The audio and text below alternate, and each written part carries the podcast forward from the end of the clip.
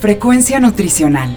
Un programa de información, análisis y orientación para una mejor calidad de vida a través de una buena nutrición y actividad física. Frecuencia Nutricional.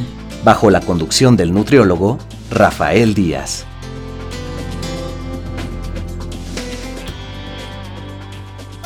Hola amigos y amigas, les saluda Rafael Díaz García y estamos en su programa Frecuencia Nutricional, un programa de la Universidad Autónoma Metropolitana Unidad Xochimilco para Radio 94.1 FM. Antes de cualquier otra cosa, quiero agradecer a todos los que durante estos días nos han seguido en nuestra página web y se han puesto en contacto con nosotros vía correo electrónico, Facebook y Twitter. Sus comentarios y sugerencias son muy importantes para todos los que hacemos este programa.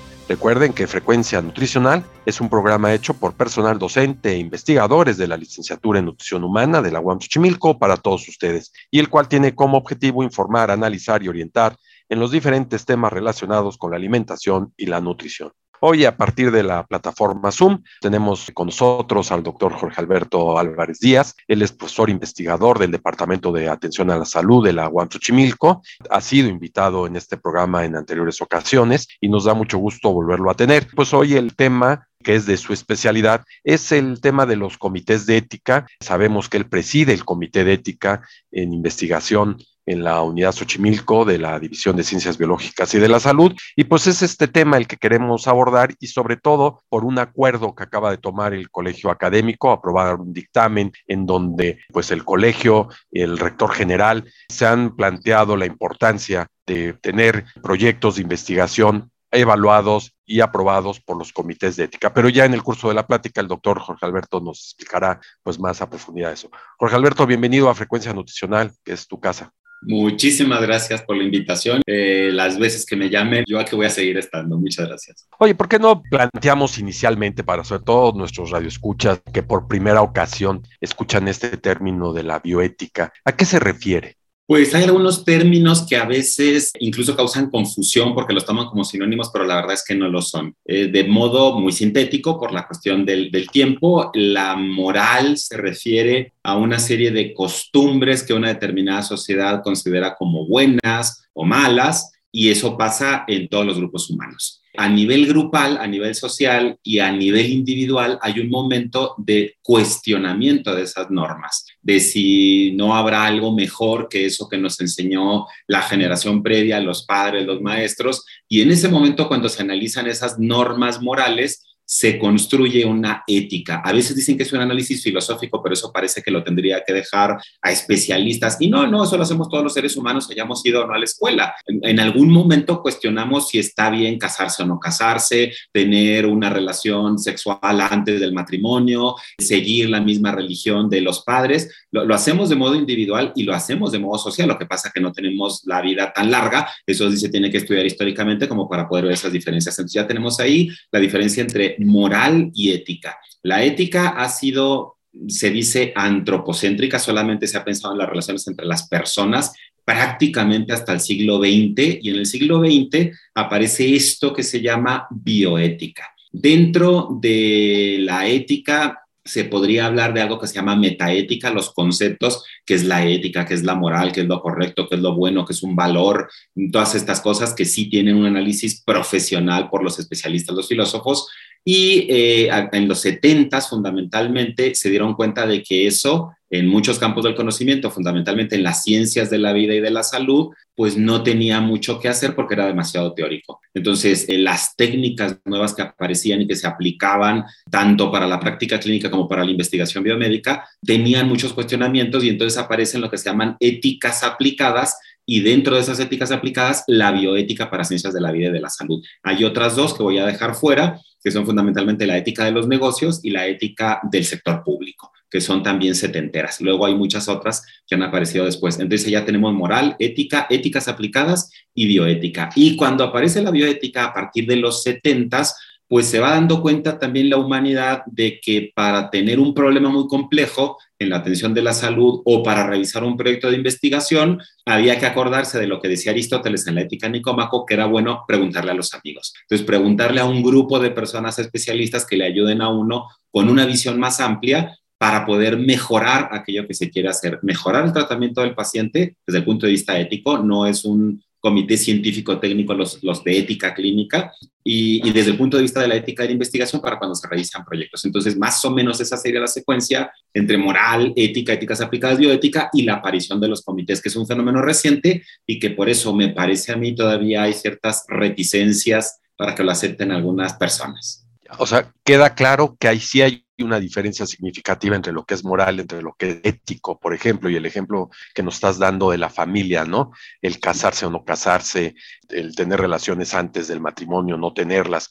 Esto es una cuestión moral y no en la parte ética como hoy en día tenemos ese concepto. Pero cuando se habla de la bioética, ¿qué agregado tiene que ver con esto? ¿Relacionado solamente con los aspectos biológicos? De la vida y de la salud, porque finalmente los seres humanos somos los únicos que tenemos esta capacidad de hacer ética. Luego hay otros animales no humanos que tienen también inteligencia, relaciones sociales y que pueden tener también, dicen muchos autores, moralidad, eh, grandes simios, incluso probablemente los delfines, pero no hacen una ética. No tienen lenguaje, y no pueden reflexionar esto. Entonces, por eso se extiende no solamente ciencias de la vida, sino a las ciencias de la salud. El concepto de salud, el de enfermedad, trastorno, todos esos son conceptos puramente humanos que aplican para los seres humanos y desde los seres humanos a otros animales no humanos. El hecho de que un médico veterinario reciba a una mascota o a un animal para producción, pues implica toda esta carga cultural humana que no tiene la vaca y que no tiene un gato, por ejemplo. Entonces sí tiene una dimensión agregada de ciertas peculiaridades para tratar a los seres vivos que no son las peculiaridades de la ética hasta el siglo XX. Hasta el siglo XX, traté yo de decir, la, la ética pensó, reflexionó cómo tratar a las personas, a los seres humanos si lo respeto, por qué lo tengo que respetar, si no lo respeto, por qué no lo tendría que respetar, cuál es el trato justo, cómo distribuir pues, los bienes, las riquezas en una determinada nación, en una determinada comunidad. Entonces estaba encaminado fundamentalmente a relaciones interhumanas, en lo personal o en lo grupal, pero no para considerar a otros seres vivos. De hecho, hay un antecedente en 1927 de Fritz Jarr, un filósofo, teólogo alemán muy destacado, muy reivindicado hoy en día, que habla de un imperativo bioético y ese imperativo bioético era tratar a todo ser vivo, no solamente a todo ser humano, con respeto. No solamente, como había dicho Kant, en un imperativo que a lo mejor recordarán eh, de la prepa, de esas cosas de filosofía que le hablaban a uno que parece que no tenían forma, pero que sí se pueden aplicar.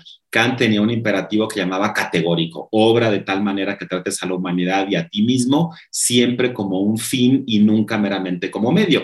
Eso es lo que decía el imperativo categórico, pero está hablando de esto, a, las personas que son las que tienen eh, autonomía, dignidad, conciencia, pero no hablaba de otros seres vivos. De hecho, Kant, con el dolor que me causa en el corazón en tanto que me dedico a la ética y que es un autor muy importante, Kant supone que no tenemos ningún tipo de obligación moral para con otros seres vivos. Eso lo ha supuesto también la teología. Tomás de Aquino dice en la Suma Teológica que Dios no le va a pedir cuentas a los seres humanos de lo que haga con los animales. Es decir, históricamente no se han considerado como eh, seres morales, seres con una consideración especial, otros seres vivos que no hayan sido los seres humanos. Entonces, sí, la bioética tiene una dimensión agregada distinta de lo que ha sido la ética hasta el siglo XX.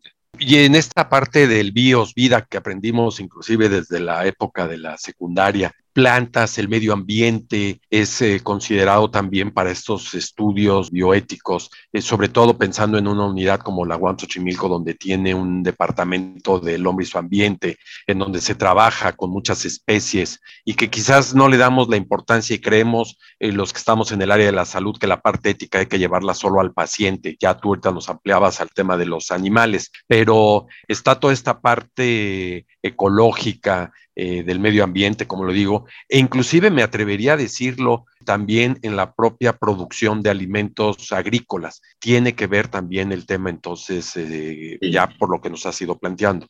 Así es, así es, tiene, tiene mucho que ver porque sobre todo entre menor desarrollo evolutivo desde el punto de vista filogenético, parece como que no hay importancia en tratar a las bacterias o a las plantas o a un protozoario y también parece como complicado acercarse al tratamiento ético con un ecosistema porque no se sabe como por dónde llegarle. Efectivamente los seres humanos somos algo importante porque podemos hacer esto de la ética, pero somos parte de todo esto. La, la historia de la filosofía ha considerado que lo que tenemos en relación con el medio ambiente o las plantas, por ejemplo, es una relación de contigüidad, de estar al lado de, pero en realidad tenemos una relación de continuidad con lo que se sabe a partir también del siglo XX desde el punto de vista plenamente científico, de que los ecosistemas tienen una dimensión biótica, la viva, una abiótica, todo lo que no está vivo, y que eso que no está vivo se incorpora a lo vivo, que eso es lo que vemos, por ejemplo, en el tronco divisional de UAM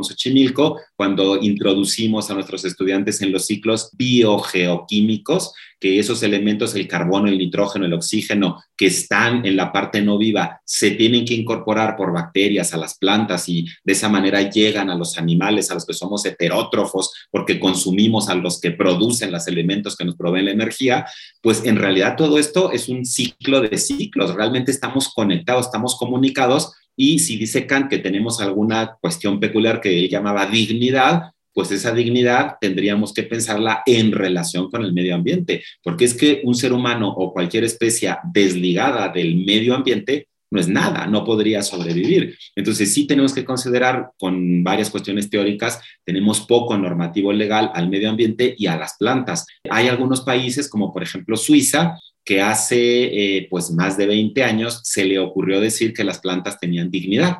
Entonces se le ocurrió decir que las plantas tenían derechos y la que se armó en aquella época, porque entonces ya no se podía hacer cualquier cosa con las plantas porque les estaban violando los derechos. Y hay documentos normativos que siguen vigentes hasta el momento actual. Nosotros no hemos llegado a eso, pero sí habría que recordar que tenemos algunas normatividades, por ejemplo, a partir de Semarnat, para que eh, profesores investigadores, por ejemplo, si van a hacer una colecta científica de plantas, sea para dar una clase o sea para un proyecto de investigación, necesitan un permiso legal. Entonces, no es un tema menor el hablar del medio ambiente, todavía nos falta trabajarlo, teorizarlo en todo el mundo y aterrizarlo en ciertas normatividades, pero algunas ya las tenemos. Y esto pues es lo que tenemos que seguir dándole eh, difusión para que no se piense como un tema menor. Es distinto, pero no menor. Fíjate, lo que nos dices es bien interesante, ¿no? Y a veces a uno lo hace reflexionar cómo la ética, pues desde la época de Aristóteles tiene ya principios básicos, porque además hay documentos como tal,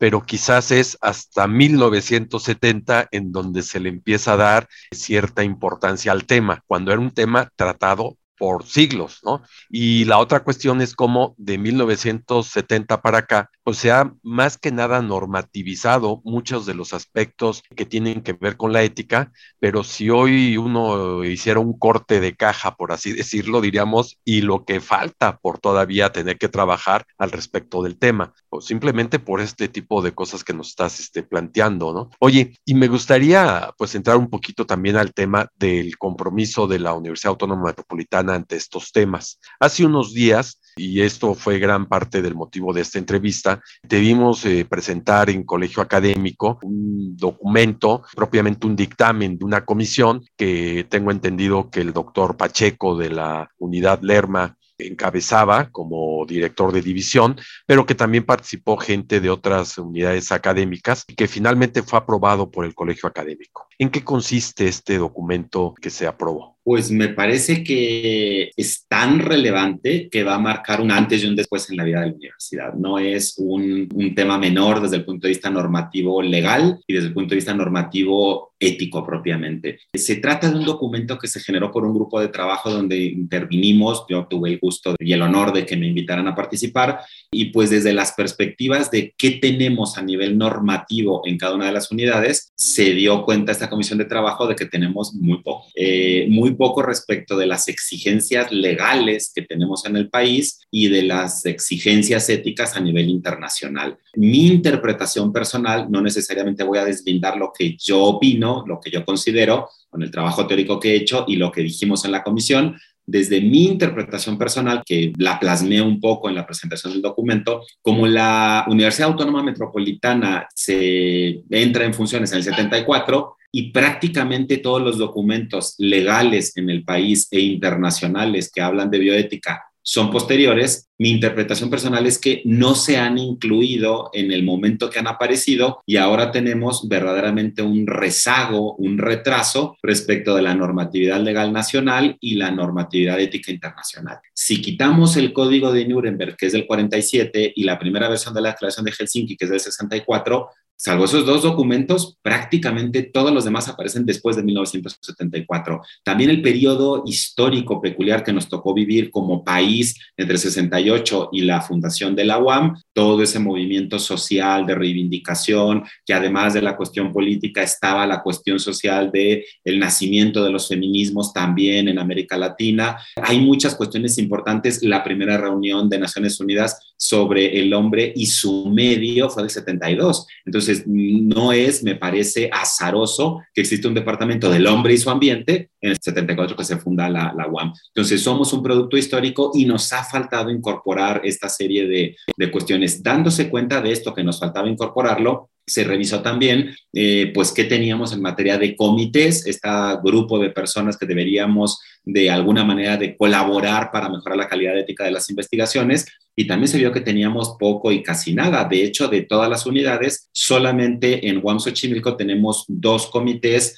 que tienen el, registro ante entidades externas a la propia universidad. En el caso del CICUAL, el Comité Interno para Cuidado de Animales de Laboratorio, que tiene la acreditación de saber Senacica, y en el caso del Comité de Ética de Investigación ante la Comisión Nacional de Bioética. Y todo lo demás, si bien hay otros grupos que han hecho comités en Iztapalapa, en otras unidades, no tienen el registro externo y por lo tanto pues tienen un, actuar, diría yo, paralelo a la normatividad que tenemos en el país. Entonces el documento busca de alguna manera esto. Primero reconocer que tenemos un rezago, un rezago que se ha visto que tenemos en la universidad en otros temas, el hecho de tener ahora la transversalización de la perspectiva de género, la Defensoría de Derechos Universitarios, que son fenómenos recientes, o sea que ni en los 70, ni en los 80, ni en los 90 tuvo la UAM este tipo de instancias que ahora se reconoce que se necesitan. Pues ahora afortunadamente se da un paso adelante para reconocer que se necesitan estos comités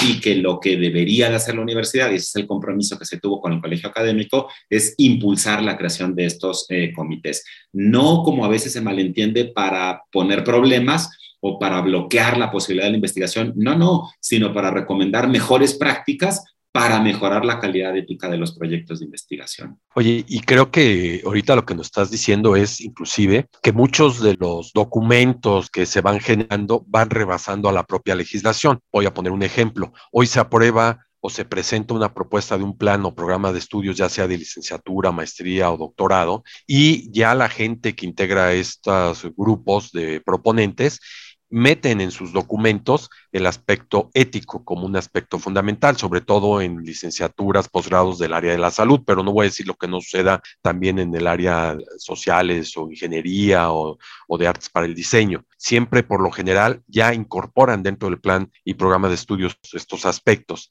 pero lamentablemente, por ejemplo, el reglamento de estudios superiores a nivel licenciatura o ya sea para licenciatura o posgrado, no lo especifica dentro de su marco normativo, no aparece algún artículo que diga que es necesario, indispensable, obligatorio que el tema aparezca dentro de los planes y programas de estudio. Y entonces se va incorporando porque hay un convencimiento de la gente que participa en la creación de estas propuestas en tenerlo que incorporar. Pero qué mejor que la propia legislación fuera la que le dijera, lo tienes que poner. Claro, qué bueno que ya estás convencido, pero la legislación se va actualizando y este tema hoy es un tema de actualidad, como lo puede ser el tema del género, como lo puede ser el de los derechos sociales, universitarios, humanos, que son temas que deben de estar incorporados en cualquier plan y programa de estudios. Y yo creo que un poco hacia allá va también esta propuesta, ¿o no lo sientes así? Sí, efectivamente, parte del documento es relativamente, no es tanto largo, pero sí es muy denso porque como vienen recomendaciones a todos los niveles, desde las áreas de investigación, pasando por el departamento, las divisiones, rectorías de unidad y la rectoría general, pues sí hay muchos detalles que analizar con cierta profundidad. No es solamente la investigación, es una de las funciones sustantivas de la universidad, evidentemente, pero el documento tiene las derivaciones para las otras tres grandes funciones sustantivas, la docencia, que sería en este caso, y la promoción y difusión de la cultura. Eh, ¿Por qué la vinculación entre investigación y docencia? Pues por cuestiones que son muy, muy obvias para quienes nos escuchan al interior de la universidad, el hacer los proyectos de final de carrera, las idóneas comunicaciones de resultados a nivel de maestría, las tesis de doctorado, pues implican el hacer algún tipo de aproximación que combina la docencia por parte de profesores investigadores y algún proyecto de investigación de alumnos de pregrado y de posgrado. Entonces hay una vinculación muy directa que necesitaría, en principio, tener un cierto antecedente académico, pues para saber qué es lo que van a tratar en el proyecto de investigación. Entonces, uno de los puntos por ahí dentro de todo lo que menciona el documento es que efectivamente estos comités deberían de participar en las recomendaciones que de acuerdo a cada plan y programa de estudios que ya existan o que eventualmente se creen, poder incorporar los contenidos éticos que correspondan a ese plan de estudios, porque ese es otro problema. Si, si se mete cualquier cosa, y empezamos a hablar de Aristóteles y Kant y eso no tiene ningún tipo de vinculación con el plan y programa de estudio, no va a servir de nada.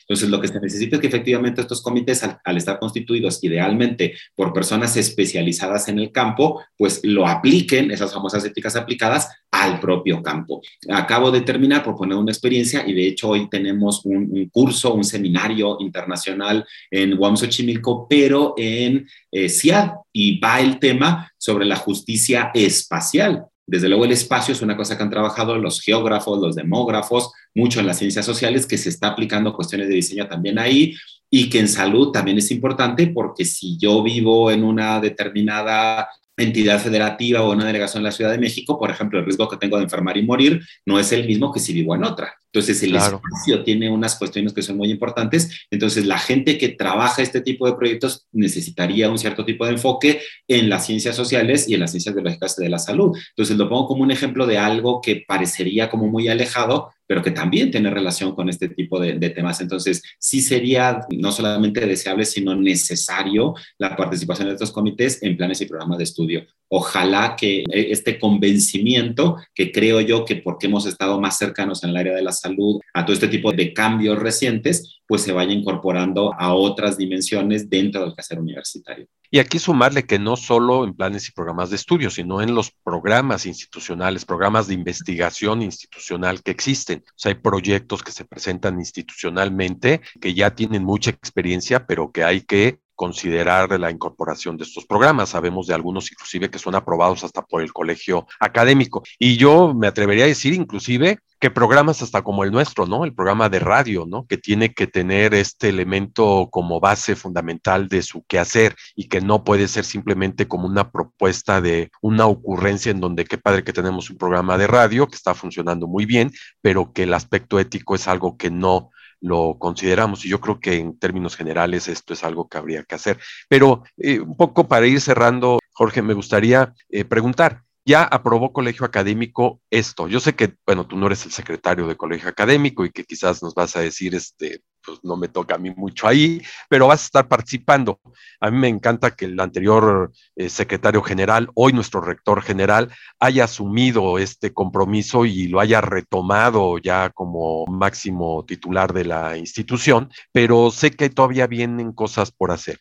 ¿Cuáles son las que a corto plazo tú distingues que el propio colegio académico tendría que llevar a cabo o la institución para no meter solo a un órgano, porque tampoco es facultad solo del colegio, creo que aquí tienen que ver los rectores, el rector general, los rectores de unidad, los secretarios, directores de división, jefes de departamento, coordinadores de licenciatura, posgrado, jefes de áreas de investigación y una serie de, digamos, funcionarios y no funcionarios, porque también el personal de atropa lo tendríamos que asumir. ¿Cuál es el papel más importante? Yo diría que hay el nivel de la inmediatez, el corto, mediano y largo plazo. En el nivel de la inmediatez, dar a conocer esto. Eh, si bien la reunión tuvo lugar hace un par de semanas, un jueves, y el lunes pasado ya se publicó en el semanario de la UAM, eso no quiere decir que todo el mundo lea el semanario ni que todo el mundo se entere de los acuerdos de colegio. En este acuerdo o en tantísimos acuerdos que salen del, colegio académico.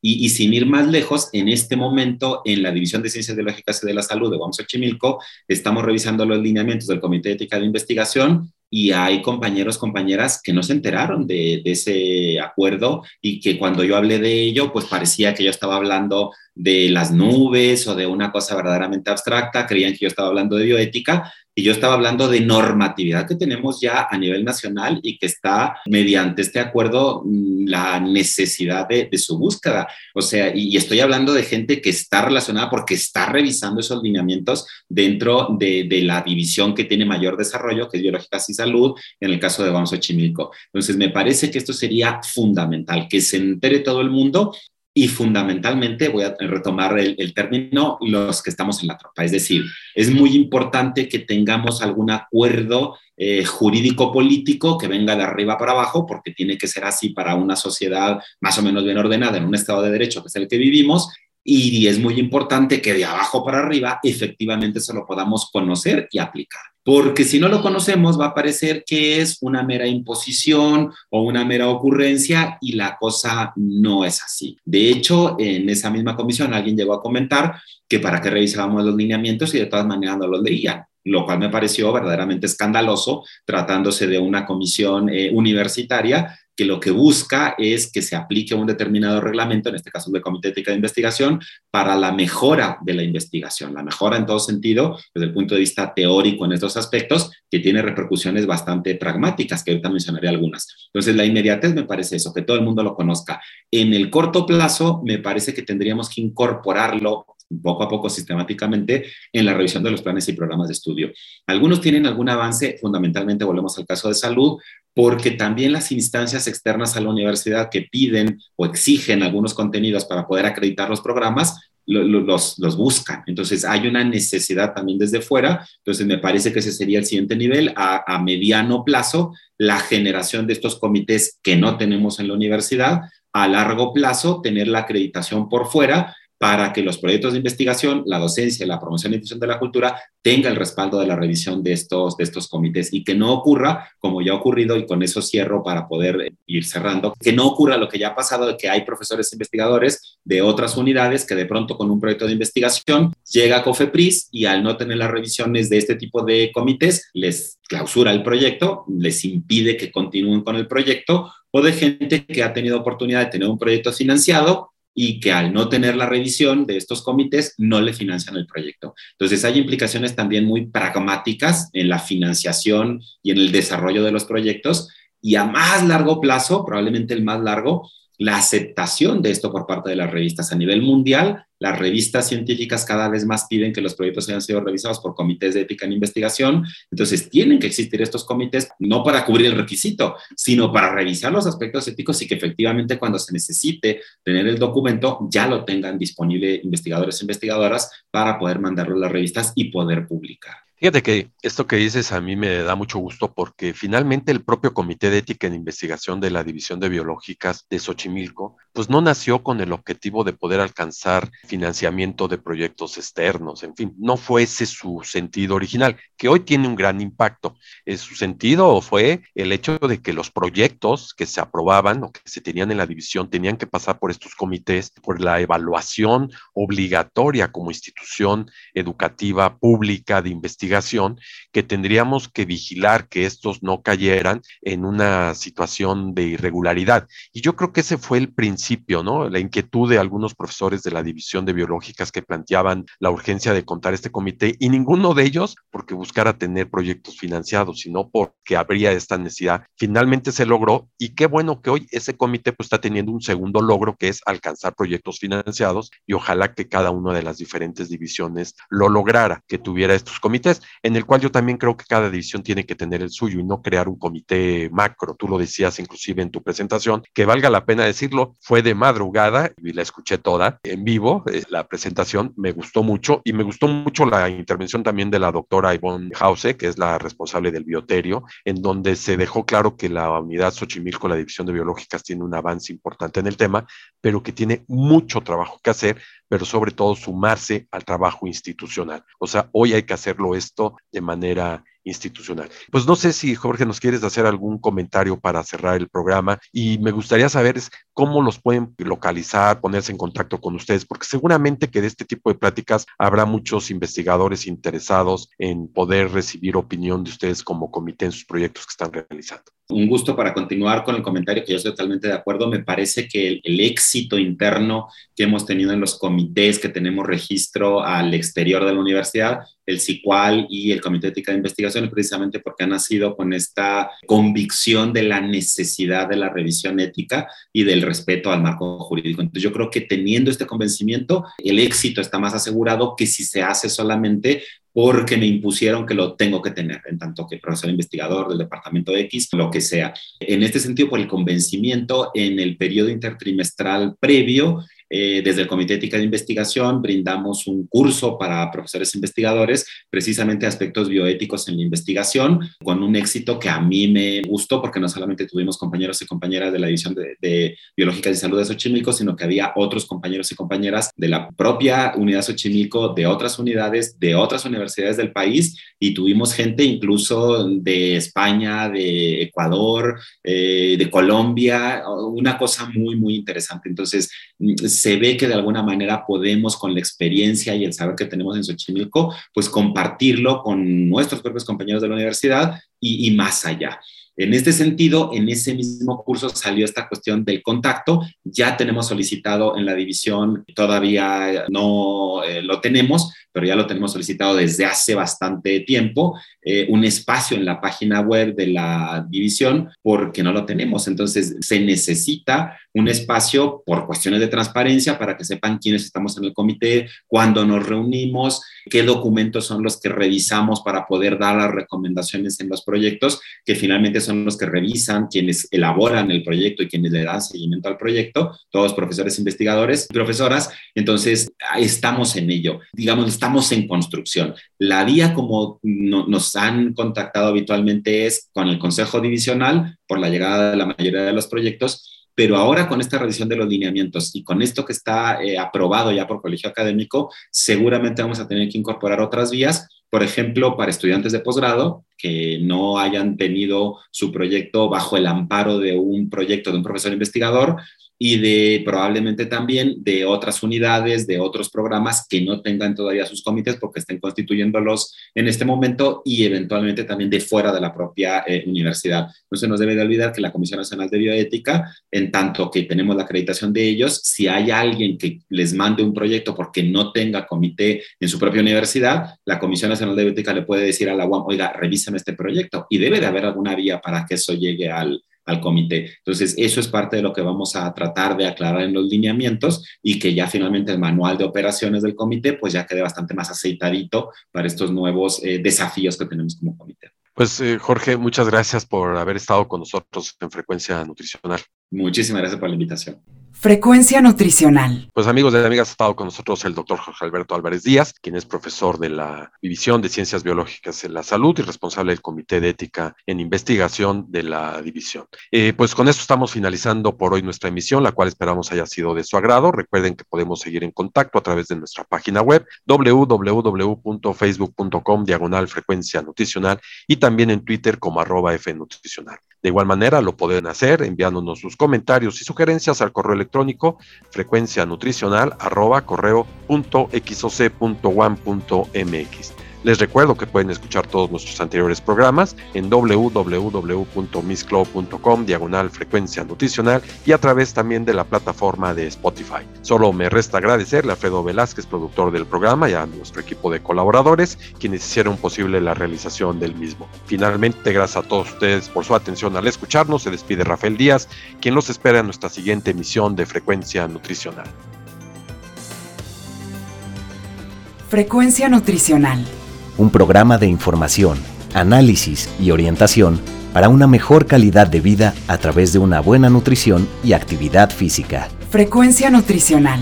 Una producción de la Unidad Xochimilco para Guam Radio 94.1 FM.